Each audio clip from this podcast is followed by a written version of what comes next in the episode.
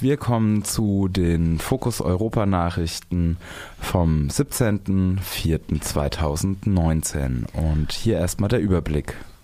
Verkehrsminister will Steuer auf Fahrkarten der Bahn im Fernverkehr senken.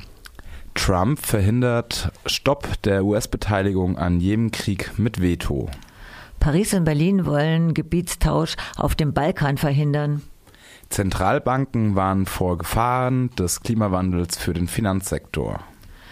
Stadtzentrum von Tripolis wird mit Raketen beschossen. Und nun die Nachrichten im Einzelnen. Verkehrsminister will Steuer auf Fahrkarten der Bahn im Fernverkehr senken. Laut einem Bericht der Bild-Zeitung will der Verkehrsminister Andreas Scheuer die Mehrwertsteuer für Fernfahrten mit der Bahn von 19 Prozent auf 7 Prozent senken. Die indirekte Subvention soll dem Klimaschutz dienen. Dies erklärte der Minister gegenüber der Zeitung. Nicht bekannt ist, ob Scheuer seinen Plan mit dem zuständigen Finanzminister Olaf Scholz bereits abgesprochen hat. Zufällig kommt die Nachricht von der geplanten Steuersenkung gerade rechtzeitig, rechtzeitig um von einem anderen Umweltthema abzulenken. Gestern hat das Verwaltungsgericht Mannheim die bereits vom Bundestag beschlossene neue Toleranzgrenze für Stickoxidbelastung der Luft kassiert. Der EU-Grenzwert liegt bei 40 Mikrogramm pro Kubikmeter Luft. Um drohende Fahrverbote für Dieselwagen zu verhindern, hatte die Bundesregierung beschlossen, Verstöße gegen den Grenzwert bis zu 50 Mikrogramm per Gesetz für unverhältnismäßig zu erklären. In diesen Trick sieht das Verwaltungsgericht aber einen Vorstoß gegen, Euro gegen europäisches Recht. Damit ist das Gesetz schon vor seinem Inkrafttreten an ein Gericht gescheitert. Ein Revisionsverfahren ist allerdings möglich. Und wir sprechen mittlerweile lieber mal über die Bahntickets. Trump verhindert Stopp der US-Beteiligung am Jemenkrieg mit Veto. Gegen einen Beschluss beider Kammern des amerikanischen Parlaments, der ein Ende der Beteiligung der USA am Jemenkrieg vorsah, hat US-Präsident Donald Trump ein Veto eingelegt. Die USA unterstützen Saudi-Arabien und seine Verbündeten im Krieg gegen die von Iran unterstützten Houthi-Rebellen. Dies geschieht durch die Weitergabe von Informationen über potenzielle Ziele und das Betanken von Flugzeugen in der Luft. Der Kongress sieht darin einen Kriegseinsatz amerikanischer Soldaten ohne Zustimmung des Parlaments. Um Trumps Veto zu überstimmen, bräuchte es nun eine Zweidrittelmehrheit in beiden Kammern. Dafür müsste noch weit mehr Republikaner gegen Trump stimmen als bisher. Außer von verschiedenen arabischen Staaten wird Saudi-Arabien auch von Frankreich und Großbritannien im Jemenkrieg logistisch unterstützt.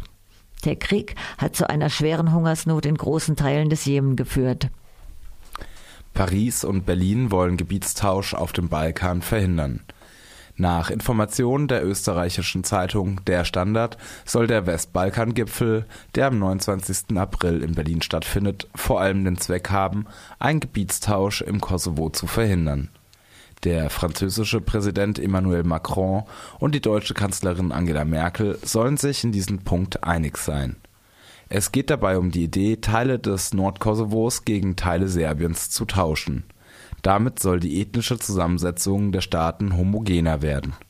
Hinter dem Plan stehen unter anderem die EU-Außenbeauftragte Federica Mogherini, der US-Sicherheitsberater John Bolton und die Regierung Österreichs und Ungarns.